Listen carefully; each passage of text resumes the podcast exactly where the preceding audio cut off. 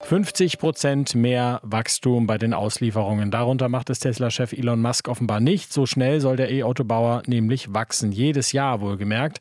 Jetzt hat Tesla neue Zahlen zum Geschäft vorgelegt. Wirtschaftsreporter Viktor Goitger hat die sich angeschaut. Viktor, die Messlatte kennen wir jetzt. 50 Prozent mehr Autos ausgeliefert jedes Jahr. Hat Tesla, Tesla das geschafft? Nein, haben sie nicht geschafft. Sie haben ein Plus von 38 Prozent mehr Autos ausgeliefert als noch ein Jahr davor. Also Musks Ziel, sage ich mal übersetzt, ist ja eher so mit 230 auf der Autobahn. Jetzt hat man so ungefähr die 170 auf der Autobahn geschafft. Ordentlich, aber eben Ziel nicht erreicht. Pikant auch, für dieses Jahr gibt man einfach gar kein Ziel mehr aus. Also diese 50 Prozent, das Ziel hat man nicht wiederholt.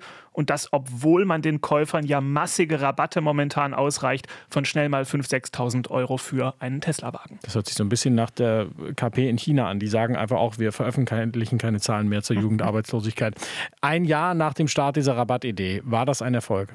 Also Experten sagen, ohne die Rabatte hätte man selbst diese 38 Prozent Wachstum bei den Auslieferungen nie erreichen können. Es gab ja in vielen Staaten sogar noch staatliche Subventionen und Kaufprämien für E-Autos noch obendrauf.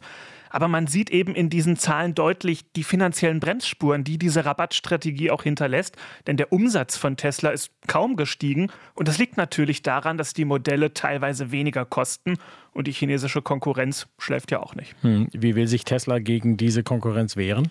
Also ursprünglich waren die Rabatte ja ein Versuch, die chinesischen Hersteller in eine Art ruinösen Preiswettbewerb zu zwingen. Das hat bei manchen kleineren chinesischen Herstellern auch geklappt. Aber die großen chinesischen E-Autobauer, wie zum Beispiel BYD, die rasen immer weiter davon. Ende des Jahres hat zum Beispiel BYD Tesla vom Thron gestoßen, hat mehr Autos verkauft als Tesla, ist damit weltweit der größte E-Autobauer Autobauer geworden.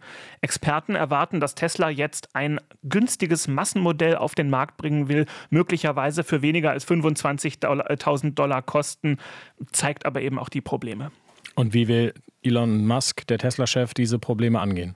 Naja, er hat eine Idee, er will noch mehr Kontrolle über das Unternehmen. Aktuell gehören ihm 13 Prozent der Anteile. Er sagt, für jeden Anteil will er eigentlich mehr Stimmrechte, sonst die Drohung könnte er sich auf andere Firmen konzentrieren. Vielen Dank. Viktor Goldgar war das aus unserer Wirtschaftsredaktion. RBB 24 Inforadio vom Rundfunk Berlin-Brandenburg.